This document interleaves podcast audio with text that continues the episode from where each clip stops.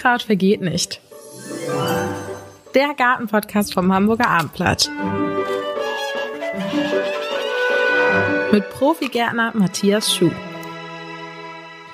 Liebe Zuhörerinnen und liebe Zuhörer, herzlich willkommen zu einer neuen Folge von unserem Gartenpodcast. An meiner Seite sitzt mein lieber Kollege Jan-Erik Lindner und mir gegenüber unser Gartenexperte Matthias Schuh. Herzlich willkommen, lieber Matthias. Moin.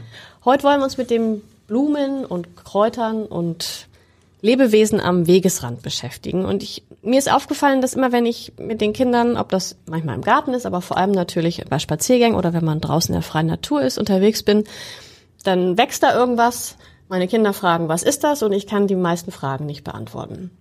Und ich ärgere mich, weil ich das schade finde, weil das ist ein Wissen, was uns irgendwie verloren geht. Aber ich ärgere mich auch, weil ich natürlich manchmal sagen möchte, das ist jetzt eine nützliche Pflanze, die ist für die und die Tiere wichtig oder aber halt mal lieber Abstand oder lass mal lieber die Finger davon, die ist gefährlich, äh, fass mal nicht an. Und das ist so eine Sache, die mich irgendwie so ein bisschen ärgert. Und wie können wir da jetzt vielleicht so ein bisschen Ordnung reinbringen oder wie können wir so ein paar Tipps und ähm, Ideen unseren Zuhörerinnen und Hörern ähm, präsentieren, dass sie vielleicht ein bisschen was mitnehmen, wie sie das mit ihren Kindern besser machen können? Mhm. Also da hast du recht, das ist grundsätzlich so ein Problem. Wir entfremden uns immer weiter von der Natur. Und äh, dieser Ärger, den du jetzt hast, ist eigentlich gut, dass du dich ärgerst, weil das äh, Ärger ist auch immer Ansporn. Ne? Also du ärgerst dich über irgendwas und denkst, ach, ich kann das nicht erklären, ich kann das an meine Kinder nicht weitergeben. Ist irgendwie doof, ich möchte da was ändern. Das ist schon mal ein super Ansatz, weil man dann ja irgendwie sich irgendwie animiert fühlt, ich muss mich da irgendwie informieren. Nun ist es ja so, dass auf diesen Pflanzen, diesen Unkräutern, Wildkräutern, Spontanvegetation sagt man heute auch oft, dass da ja kein Etikett dran ist, wo drauf steht giftig oder kann weg ja, oder ist toll oder das ist nicht toll. Problem. Das ist das Problem. Das heißt, wir müssen da wirklich ran, also mit den Augen, mit der Nase, mit den Fingern, müssen ran an die Pflanzen und müssen versuchen, die irgendwie zu bestimmen. So ein paar Pflanzen, denke ich mal, kennt jeder. Also ein Löwenzahn, glaube ich, äh, kriegt man noch hin. Und vielleicht kennt man auch einen Sauerampfer, den man als Kind vielleicht schon mal gegessen hat. Und man kann jeden Tag quasi sein Wissen erweitern, indem man einfach rangeht an die Pflanzen, wirklich anschaut. Es gibt äh, natürlich Bücher, vielleicht hat man auch selber noch was in Erinnerung, dass man sagt, das kenne ich eigentlich, äh, das eine kenne ich vielleicht nicht. Und wichtig ist, dass wir wirklich rangehen, dass wir, wir können heute nicht alles über, über Medien, über einen Podcast, kann man zwar drüber reden, aber wir werden dadurch nicht viel schlauer. Wir müssen wirklich ran an die Natur. Und ich glaube, das ist grundsätzlich so ein Problem, dass wir durch Entfremdung, durch immer weiter Abwenden von der Natur immer größere Barrieren aufstellen. Also wir trauen unseren Kindern dann auch nicht mehr zu, dass sie rausgehen, ohne dass sie sich verletzen in der Natur oder was, was irgendwas essen, was nicht gesund ist. Und ich glaube, das Wichtigste ist rausgehen wirklich und, und da sein und sich jeden Tag Schritt für Schritt an das Thema irgendwie ranarbeiten. Ich, also zum Beispiel über Bücher. Ich habe aber auch mal so ein bisschen Respekt, ja, also äh, so, so ein wenn ich da jetzt was anfasse, wenn ich da jetzt sag, Kinder, probiert doch mal, macht doch mal oder so, das ist ja auch so eine, weil man eben dieses Wissen nicht mehr hat, irgendwas falsch zu machen. Mhm. Wahrscheinlich kann ich gar nicht so viel falsch machen, weil es macht ja bei allem die Menge und die Dosis und so, also ja. was die Gefahr auch betrifft, sehe ich das richtig? richtig also das heißt absolut. irgendwie sozusagen ran kann ich mich ja wagen. Ähm, irgendwie habe ich immer im Kopf, ist es alles, oder wie, vielleicht wurden wir, wir Städter auch zuletzt so erzogen, es ist alles negativ besetzt, es ist Unkraut, es ist schlecht. Ja. Das ist, ist das ja Problem. auch vollkommen, ja genau, ist ja auch vollkommen falsch und eigentlich eine blöde Herangehensweise, wo ich mich dann auch selber darüber ärgere, aber aus Unsicherheit daraus denke ich immer lieber, okay, äh, ich lasse es lieber. Genau, das ist der Punkt. Also, dass wir durch Unwissenheit, durch Entfremdung, äh, dann sagt man im Zweifel zu seinen Kindern, geht da nicht ran. Also mach das lieber nicht. Ja, lass die Finger weiß. von. Also genau. kriegt es einen sehr negativen Touch, das Ganze. Obwohl ja jede Pflanze irgendwie nützlich ist. Und wir reden heute immer, ob in der großen Politik oder in der kleinen äh, Diskussionsrunde zu Hause am Frühstückstisch oder im Sportverein, wir reden immer alle von Biodiversität, von wir müssen wieder natürlicher leben, wir wollen wieder ran an die Natur. Und im Grunde machen wir das Gegenteil. Es wird alles weggemäht, es wird alles rausgerissen. Aus Unwissenheit kommt es irgendwie weg, ist es irgendwie negativ belastet, wie du sagst, negativ behaftet, diese, diese Pflanzen. Und wir müssen einfach da wieder ran. Und äh, die wenigsten Pflanzen sind aber wirklich so giftig und gefährlich, also die aller, allerwenigsten, dass man äh, im Grunde seinen Kindern sagen kann, halte ich in der Natur auf. Im eigenen Garten hat man meistens auch keine richtig fiesen Giftpflanzen. Ein paar werden wir vielleicht gleich noch ansprechen. Ja. Aber im Grunde kann man sich einfach in der Natur aufhalten. Also die fast die giftigste Pflanze, die gefährlichste Pflanze ist die Brennnessel. Also die kennen wir ja alle und man merkt auch, wenn man dagegen kommt, dann tut's halt weh. Also das ist ja das, das Gefährlichste, was wir halt nicht haben können, sind kontaktgiftige Pflanzen. Also die Brennnessel gehört dazu. Wir fassen rein, merken aber sofort nach wenigen Sekunden, aua, das tut weh. Das macht man kein zweites Mal. Und dann gibt's noch eine, eine etwas gefährlichere Pflanze, was den Kontakt angeht, das ist die Herkulesstaude, der sogenannte Riesenbeerenklau. Da ist es so, dass es erstmal brennt, wenn man dagegen kommt, und dann ist diese Pflanze auch noch phototoxisch. Das heißt, wenn da Säfte austreten, dann äh, in Kombination mit Sonnenlicht, gerade jetzt in der Zeit Juni, Juli, wo die Sonne sehr hoch steht, kann das wirklich zu bösen Verbrennungen kommen. Diese Pflanze ist aber so auffällig, hat riesengroße Blätter, also kann man gerne mal nachgoogeln oder ein Buch aufschlagen, riesengroße Blätter, auffällig, also die ist schon so, dass man, wenn man da rangeht, schon denkt, oh, das, äh, die kann nicht gut sein. Also die hat schon so ein, ja, schon so, macht schon so ein bisschen Angst. Aber die allermeisten kleinen Pflänzchen, die bei dir im Beet wachsen oder am Straßenrand wachsen, sind, sind völlig ungefährlich. Also äh, der Straßenverkehr ist gefährlicher als die Natur. Das muss wir uns immer wieder, glaube ich, vorhalten oder sagen, weil äh, den Kindern zu sagen, geht nicht raus, äh, da ist es gefährlich, das ist, glaube ich, das falsche Signal. Ja, absolut. Mhm. Lass die Finger davon. Genau. Was finde ich denn eigentlich so, wenn ich spazieren gehe am, am Wegesrand, sage ich mal, ich bin jetzt in der Stadt unterwegs und äh, flaniere entlang eines, eines Weges, wo es seitlich Vegetation gibt.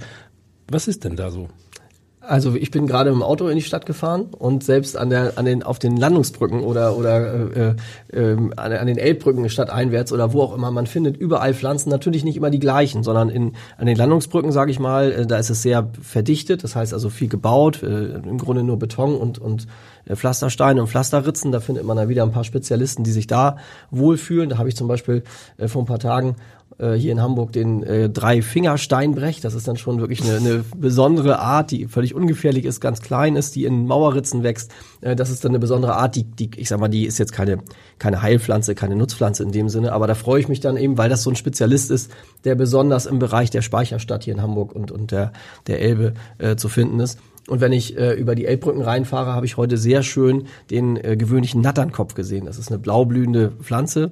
Äh, du guckst komisch und denkst, ja, ja, nie gehört, noch nie gehört. gehört. Genau. genau. Das sind eigentlich Pflanzen, die bei uns äh, ganz normal am Wegesrand wachsen, in der Waldlichtung, sowohl in der Stadt als auch auf dem Land. Äh, völlig gewöhnliche Pflanzen. Und ja, da wir eben nicht mehr so viel kennen, äh, wird das alles eben auch gerne abgemäht, weil man sagt, ah, wer weiß, was das so ist, äh, lieber kurz mähen. Und wenn wir was abmähen oder was rausreißen, dann ist die Pflanze halt weg. Und dann steht sie eben nicht diesen Insekten zur Verfügung. Wir wollen ja immer die Insekten schützen oder gerade die Wildbienen schützen. Das sind unglaublich viele Arten, fast 500. Und fast jede ähm, Wildbiene hat eine spezielle äh, Wirtspflanze sozusagen, von der sie sich ernährt. Und wenn wir diese Pflanzen abmähen oder, oder rausreißen, dann hat diese Insektenart es total schwer. Also es ist immer so ein Zusammenspiel in der Natur zwischen Wildpflanzen, zwischen Mensch, der da irgendwie sich auch aufhalten will, und eben den Wildtieren. Und ähm, da sollte man also vorsichtig sein mit rausreißen und wegreißen, sondern eher rangehen an die Pflanze, gucken, was ist es tatsächlich. Es gibt, äh, wie gesagt, gute Bücher, ähm, wo man das nachlesen kann oder nachschauen kann, vergleichen kann. Und man kann ja auch mal ein Blättchen abnehmen, wenn man unterwegs ist, oder mal eine Blüte abzupfen, nicht alles, aber so ein kleines Stück und nimmt das mit nach Hause und kann dann auf dem Küchentisch vielleicht mal das auseinanderbreiten und gucken, was ist es denn, äh, wie riecht das denn, äh, vielleicht kann ich es in Büchern vergleichen und dann vielleicht auch bestimmen. Es kann ja auch so ein Sport sein, ne? dass man also Wildpflanzen auch bestimmt und, und sich damit beschäftigt. Genau. Welche sind denn, wo du, also welchen Pflanzen sagst du Finger weg? Welche sind, du hattest jetzt eben den Bärenklau genannt, mhm. was sind so sagen wir mal, die drei, vier, wo du sagst, oder mhm. wo du auch die Charakteristika vielleicht erklären kannst? Mhm.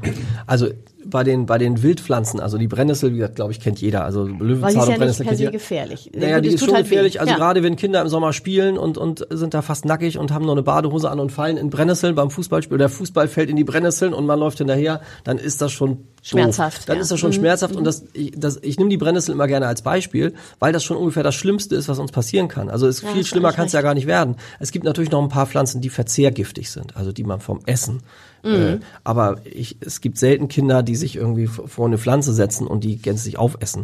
Und dann ist es so, wir haben viele Pflanzen, die, die als giftig gelten. Es gibt auch dieses ähm, Jakobs-Greiskraut, was bei Pferdehaltern, Tierhaltern immer sehr verrufen ist und wo man große Angst hat, dass die Tiere sich vergiften können.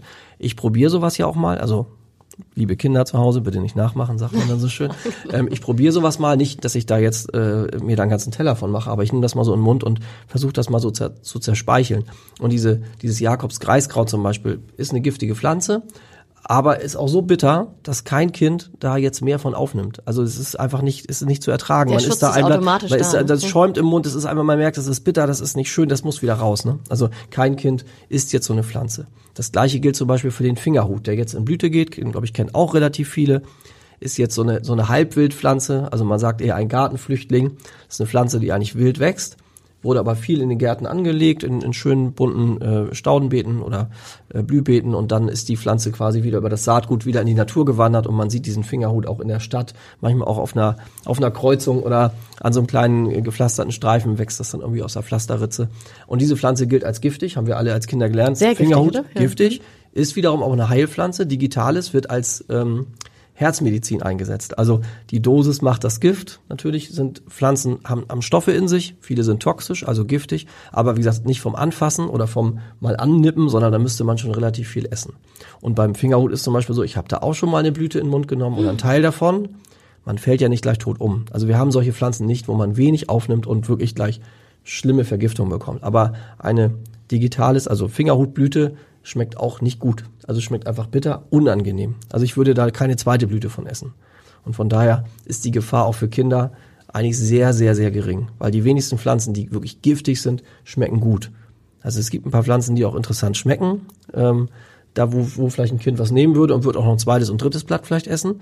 Aber bei diesen richtig giftigen Pflanzen ist in der Regel ein unangenehmer Geschmack und kein Kind setzt sich da vor so einen Fingerhut und isst den auf. Auch wenn der rosa blüht und vielleicht aussieht wie ein Bonbon, ähm, spätestens nach der zweiten Blüte ist da vorbei, ist kein Kind. Was haben wir noch?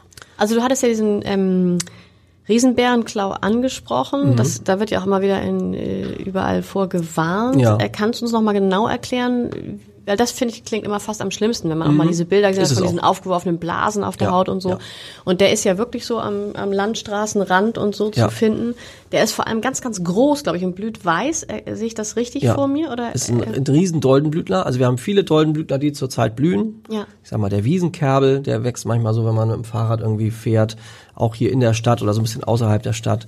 Ähm, äh, manchmal, hätte ich fast gesagt, kilometerweit zieht sich dieser ähm, Wiesenkerbel am, am Weg entlang, jetzt so weiße, feine Blüten wird vielleicht maximal einen Meter hoch, feines Laub. Und dieser Riesenbeerenklau, auch ein Doldenblütler, hat aber also Blüten, die sind so groß wie ein Lampenschirm, also riesen, riesen Dinger.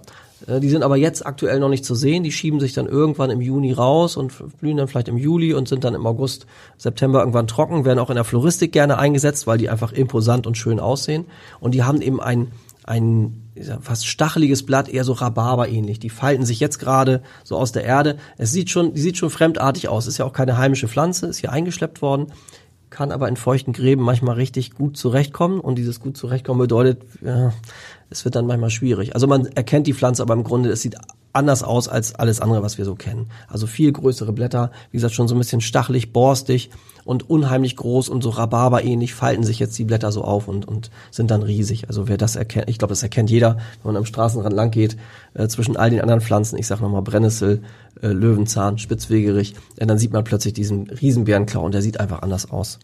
Und er wird mittlerweile lästig, weil er eben äh, ganze Bereiche einnimmt, manchmal ganze Gräben. Es gibt hier südlich Hamburgs die Gemeinde Stelle, die ist dafür bekannt. Also die haben wirklich richtig Last. Also bei mir zu Hause in der Lüneburger Heide, also noch weiter in der Heide, ist es, ist es kein Thema eigentlich, weil der Boden da zu trocken ist, zu sandig, wächst die Pflanze nicht so gut. Aber so feuchte Gräben, gerade auch in Hamburg, im Hafennähe, äh, in Alsternähe, in, im alten Land, sage ich mal, wo wir feuchte Gräben haben, da kann das schon mal zum Problem werden. Aber im Grunde, wenn man mit offenen Augen und wirklich bewusst mal Pflanzen anguckt, nicht nur einfach den Straßenrand als lästiges, als lästige, unsinnige Wildnis ansieht, sondern einfach mal bewusst beim Fahrradfahren, beim Fu zu Fuß gehen einfach mal guckt, dann würde einem die Pflanze sofort auffallen. Was tue ich denn, wenn ich ähm, jetzt ich mal, mehrere von diesen Pflanzen irgendwo sehe? Ähm, Sage ich da wem Bescheid? Ich sollte sie ja besser nicht selber umhauen. Ne? Genau, also beim selber umhauen, gerade im Sommer haben wir meistens sind wir kurzärmlich unterwegs oder barfuß oder mit kurzen Hosen und wenn man sich der Pflanze nähert und dagegen kommt, ähnlich wie bei der Brennnessel, also Brennnessel kann man noch mal verknusen, ne? also ist nicht schön, wenn man da mit den Beinen drin ist oder mit den Händen, aber das Tut eine Weile weh. Das tut eine Weile weh oder manche sind da auch etwas empfindlicher, kriegen dann auch so rote Pusteln und haben am nächsten Tag damit noch zu tun, aber Brennnessel, sag ich mal, geht noch, aber eine Riesenbärenklau ist gefährlich. Also da würde ich tatsächlich dann, wenn man sich wenn man sich, wenn man da ortskundig ist, gucken, welche Gemeinde ist das. Vielleicht kennt man jemanden, der beim Grünflächenamt arbeitet oder den Bürgermeister oder irgendein Amt und ruft da mal an und sagt, Mensch, da gibt's eine Menge davon. Ähm, habt ihr das im Blick? Ähm, manchmal werden auch Schilder aufgestellt, manche Gemeinden machen da auch so ein Flatterband davor und sagen, hier, Vorsicht, ähm, sowas wird dann gemacht. Letztendlich ist ja eine Pflanze. Und Pflanzen per se jetzt als äh, negativ darzustellen, wäre ja auch nicht, wäre kein gutes Zeichen. Aufklärung finde ich da eigentlich besser aber trotzdem kann man das mal melden. Also wie gesagt, gerade die Gemeindestelle, da ist das, äh, die, die Leute vom, vom Grünflächenamt sind da unterwegs und versuchen dann die Blüten abzuschlagen, damit eben sich die Pflanze über Saat nicht noch weiter vermehrt. Aber die Pflanze macht auch so unterirdische Ausläufer, ist eine dauerhafte Pflanze, ähm, vermehrt sich da auch weiter. Also gerne melden und dann kümmern sich die, die entsprechenden drum. Gibt es, gibt es irgendwie generelle Hinweise, außer dem Geschmack, äh, wie ich giftige Pflanzen erkennen kann? Leider Will nicht. jetzt nicht alles probieren. Leider nicht. Also ähm, diese Pflanzen am Wegesrand, die müssen ja auch nicht immer alle essbar sein. Also wichtig ist, dass wir sie erkennen und dass wir sie wertschätzen. Also finde ich. Die, es gibt ja diese Loki Schmidt Stiftung hier in Hamburg oder die die äh, Gattin des Altbundeskanzlers war ja auch so Naturschützerin der ersten Stunde, sage ich mal so. Und da hat man äh, ruft man auch jedes Jahr eine Pflanze des Jahres aus über diese Loki Schmidt Stiftung. Und diese Loki Schmidt hat einen schönen Satz damals gesagt: Man kann nur das schützen, was man kennt und liebt. Und das trifft es irgendwie. Ne? Wir können jedes Jahr eine Pflanze des Jahres ausrufen und sagen toll und, und schützenswert und irgendwas. Aber man muss die Sachen auch mal gesehen haben, damit man die auch wertschätzen kann. Also deshalb ist es umso wichtiger, dass wir am Wegesrand entlang gehen, das anschauen, uns über kleine Blüten freuen und, und, und schauen, ob die Pflanze nun essbar ist oder nützlich. Das wäre der nächste Schritt. Also wenn sich jemand mit Wildkräutern am Wegesrand beschäftigen will, richtig, und sagt, ich mache da einen Salat draus oder ich, ich Heilpflanze gegen irgendwas oder ist gut gegen Pickel oder gegen Warzen oder irgendwas. Da gibt's natürlich tausend Sachen. Das wäre dann der nächste Schritt. Aber der erste Schritt ist, glaube ich, einfach akzeptieren. Es gibt ganz viele Wildpflanzen. Es gibt auch unüberschaubar viele, so dass man die nicht in ein, zwei Tagen erlernen kann, sondern es sind halt unglaublich viele. Das ist ja diese Artenvielfalt, die wir ja auch so vorantreiben wollen. Und der nächste Schritt wäre dann eben zu gucken, was ist wirklich giftig, was ist vielleicht nützlich. Aber es steht leider nicht auf den Blättern. Es steht nicht drauf, alle, die glatte Blätter haben, sind gut und die anderen sind schlecht, sondern das muss man sich Pflanze für Pflanze irgendwie erarbeiten und erlernen. Waren wir gerade bei dem ganzen giftigen Thema. Welche sind denn besonders nützlich von denen, die wir da am Rande sehen und gar nicht kennen? Also die, das muss man auch noch dazu sagen, diese Wildpflanzen sind ja oft anders als unsere Gartenpflanzen oder es gibt auch Parallelen. Ähm, viele davon tauchen im Frühjahr auf, winzig klein, wo noch keine Vegetation am Wegesrand zu sehen ist. Gibt es mal einen Namen, das Frühlingshungerblümchen zum Beispiel, kennt ihr sicherlich alle? Nein. Nein. Nein, ein Winzling. Also wird, äh, kann man sogar essen, ist ein Kreuzblütler, schmeckt so kohlig, kressig, könnte man essen. Ein Winzling, der manchmal an Parkplätzen, an, an, an kleinen schottrigen Wegen, an dieser sogenannten Straßenseitenbankette, wo, dann so ein bisschen Schotter liegt, äh, zuhauf auftaucht. Äh, die Pflanze blüht manchmal schon im Februar und im März und ist jetzt im Mai oder Juni, wenn es in Richtung Sommer geht, ist die quasi schon nicht mehr existent. Dann ist die quasi mit ihrem Geschäft durch. Also das, es ist sehr we wechselhaft mit den Wildpflanzen. Einige sind schon weg, wie im Garten unsere Krokusse, die haben uns im Frühjahr Freude gemacht, fast im Winter, sind jetzt nicht mehr da und jetzt kommt die nächste Generation. Und so ist es auch bei Wildpflanzen. Aktuell, wo du sagst, was ist denn besonders toll? Aktuell gefällt mir besonders gut der Spitzwegerich. Das ist auch noch eine Pflanze, die, glaube ich, die meisten kennen. Also mit so Lanzett Ich wollte sagen, erklär doch mal einmal trotzdem, wie Genau, so ein aussieht. schmales Blatt. Und das Besondere ist, wenn wir uns jetzt mal äh, vorstellen, ein normales Blatt eines Baums zum Beispiel, da gibt's eine Mittelrippe, Kirschbaum jetzt zum Beispiel, gibt's eine Mittelrippe und es gibt dann so, wie so Fischgräten, so Seitenadern.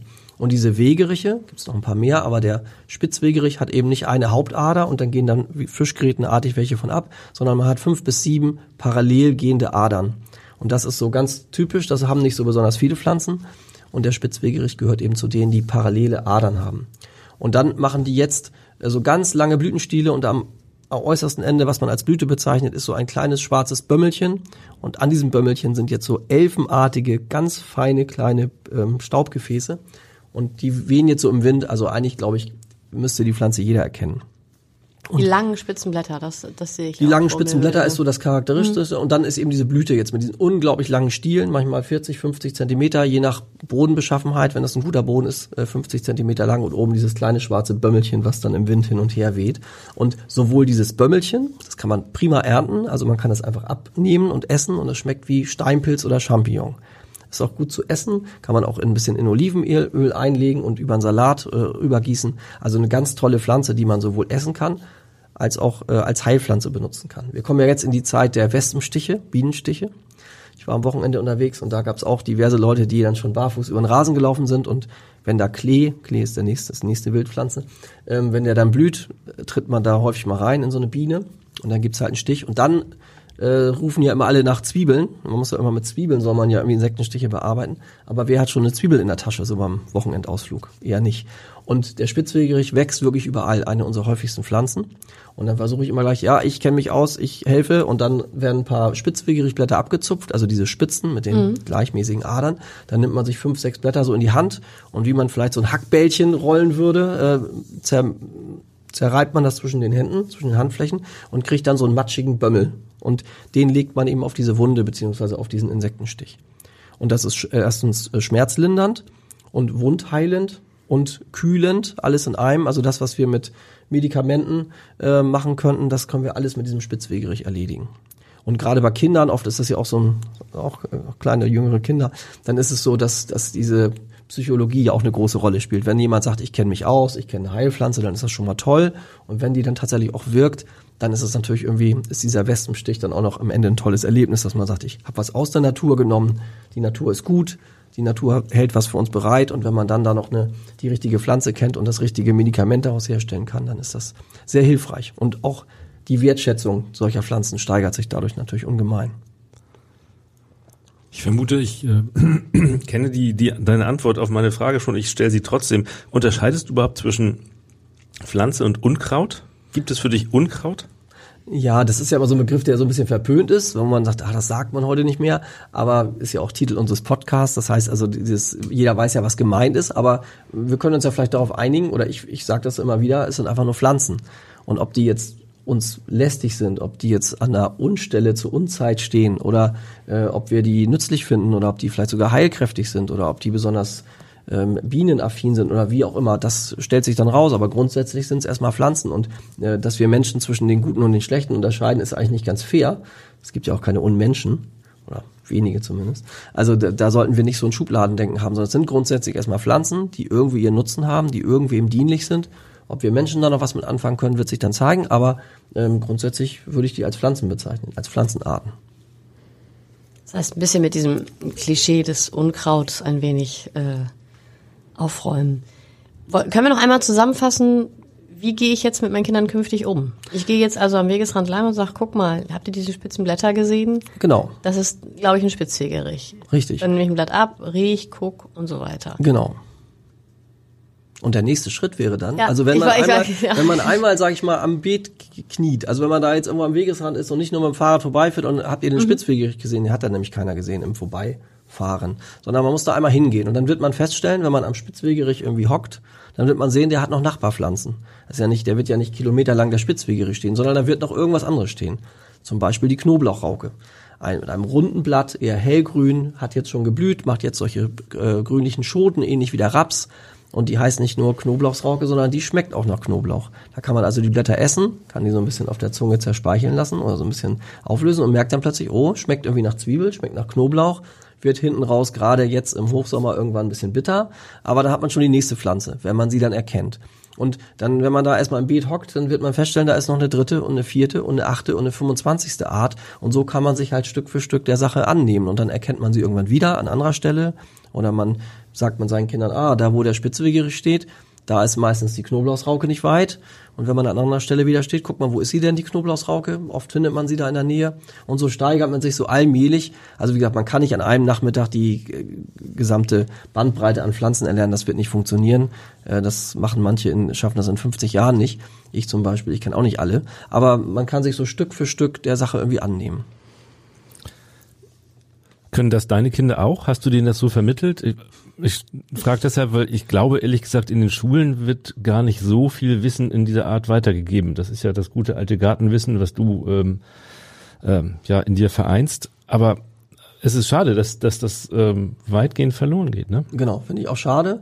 Und ich bin da auch gerade im, also da, wo meine Kinder zur, zur Grundschule gehen, bin ich auch in Kontakt mit den Lehrern und die sagen, genauso wie du das sagst, Andi, schade, oder wie du es gesagt Ja. hast, Sophie, ähm, man, man findet es irgendwie schade und wenn man das selber schon nicht mehr weiß, kann man es ja auch nicht an der Schulklasse oder an ändern. die eigenen Nee, Kinder weitergeben ändern, und im Zweifel lässt man es dann. Und ich will nicht sagen, dass früher alles besser war, aber so, also ich kenne das so aus dem Sachkundeunterricht von, von früher, da ist auch die Lehrerin oder der Lehrer mit uns nochmal auf den Schulhof gegangen und gesagt, guck mal eine Birke und guck mal eine Eiche und hier die Brennnessel und so. Also die waren jetzt keine Botaniker, müssen sie auch nicht, aber so dieses Grundwissen, ich finde schon, dass das im Schulstoff irgendwie eine Rolle spielen sollte. Das muss jetzt nicht, müssen jetzt nicht das Fach Botanik in der Grundschule vermitteln, aber in diesem Sachkunde oder später Biounterricht, finde ich, können das, was so unter unseren Füßen so wachsen könnte, diese 10, 12, 15 Arten, die könnten ruhig mal eine Rolle spielen, finde ich.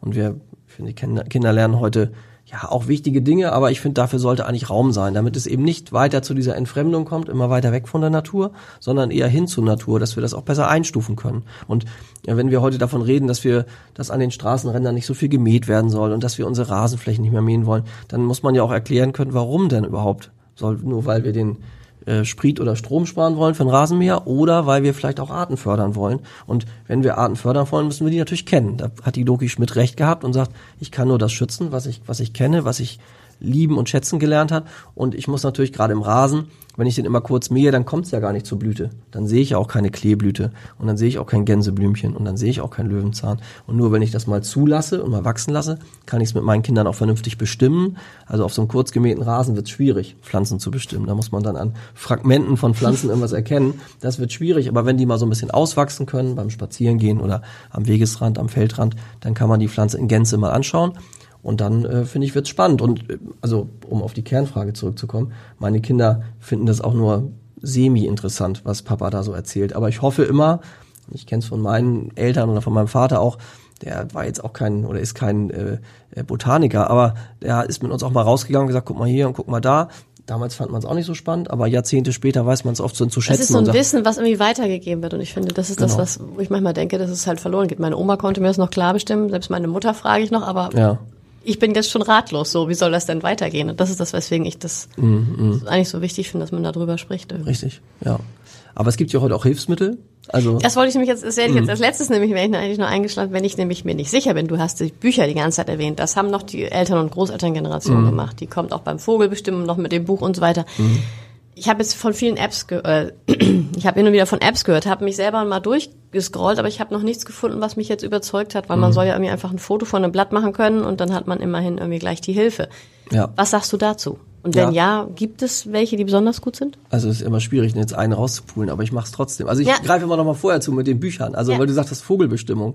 Wenn da ein Bild von der Amsel drin ist, dann sieht die Amsel ja das ganze Jahr über gleich aus, mehr oder weniger. Ne? Ja, also das, das heißt, ich kann Sommer wie Winter die Amsel bestimmen. Das ist auch noch ein Vogel, der immer bei uns ist, also äh, nicht im, im, im Winter wegfliegt. Das heißt, ich habe mein Buch und ich kann aus dem Fenster gucken und ich kann direkt vergleichen.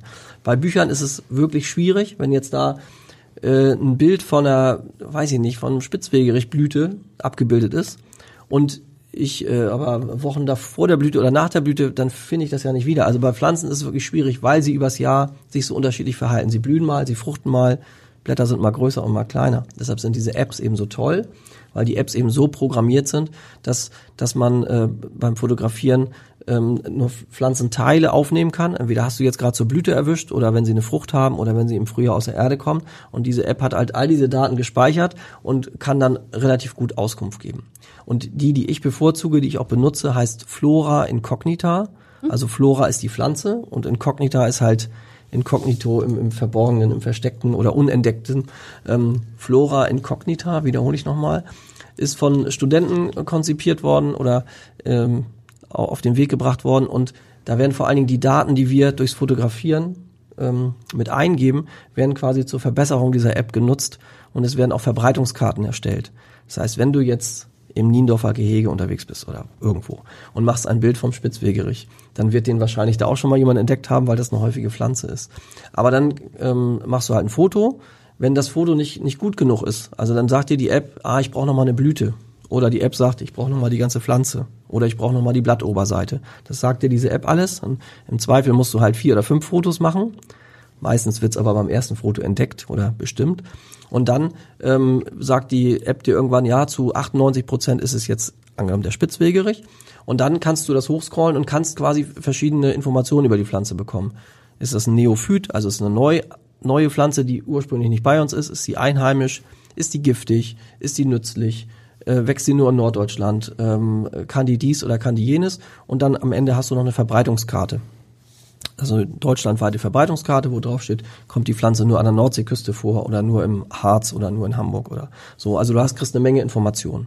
Und du hast dann vor allen Dingen den Namen und kannst natürlich dann zu Hause, wenn du ein Buch hast oder nochmal nachgoogelst, äh, nochmal diesen Namen eingeben und kannst dann noch weitere Informationen über diese Pflanze bekommen. Also finde ich sehr hilfreich. Also viele Pflanzen kenne ich, aber manchmal bin ich mir auch unsicher, gerade wenn die gerade noch nicht blühen, dann weiß ich immer nicht, okay, ist es ein Weidenröschen, aber welches ist es? Es gibt da irgendwie 20 Arten und dann hilft die App mir dann auch schon, äh, dass ich da vorankomme. Und es macht vor allen Dingen auch Spaß, gerade um junge Leute irgendwie an, an Pflanzen heranzubringen, wenn man dann halt im, mit dem Handy rumlaufen kann. Also man darf sich natürlich nicht nur darauf fixieren, irgendwie nur Fotos zu machen, sondern man muss die Pflanze dann auch nochmal anfassen oder riechen oder schmecken, also dass man sie wirklich verinnerlicht und auch wirklich behält. Also die App ist das eine, zur Bestimmung gut, aber wirklich um Pflanzenkenntnisse aufzu, ähm, ähm, ja, sich anzureichern oder ähm, noch sich weiter zu steigern, glaube ich, ist wichtig, einfach an den Pflanzen dran zu sein. Also, keine Angst vor der Natur.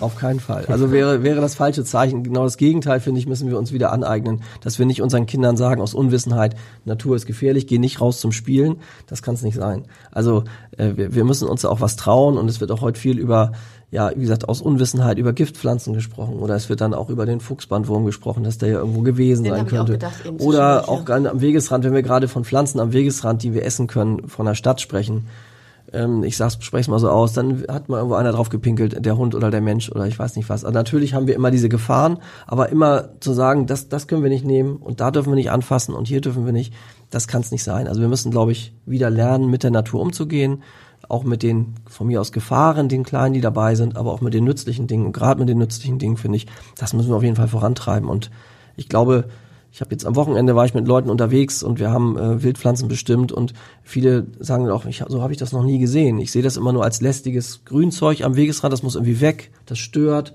es gefährdet die Verkehrssicherheit, die Leitpfähle sind nicht zu sehen, diese Reflektoren, äh, ich muss da irgendwie gehen können. Klar muss auch mal irgendwo gemäht werden, also bevor der Straßenverkehr zum Erliegen kommt, weil Pflanzen, die die Straße blockieren, bin ich voll dabei, muss das weg. Ne? Also, aber wir müssen nicht nur, weil wir es können und weil wir Lust haben, Rasen zu mähen oder irgendwas wegzuschneiden, müssen wir nicht alles vernichten, sondern Pflanzen angucken, bestimmen, unsere Lehren daraus ziehen, riechen, schmecken, ausprobieren. Das ist perfekte Schlusswort, oder? Vielen Dank für dieses flammende Plädoyer, Matthias. Ja, sehr gerne. Bis zum nächsten Mal. Weitere Podcasts vom Hamburger Abendblatt finden Sie auf abendblatt.de slash podcast.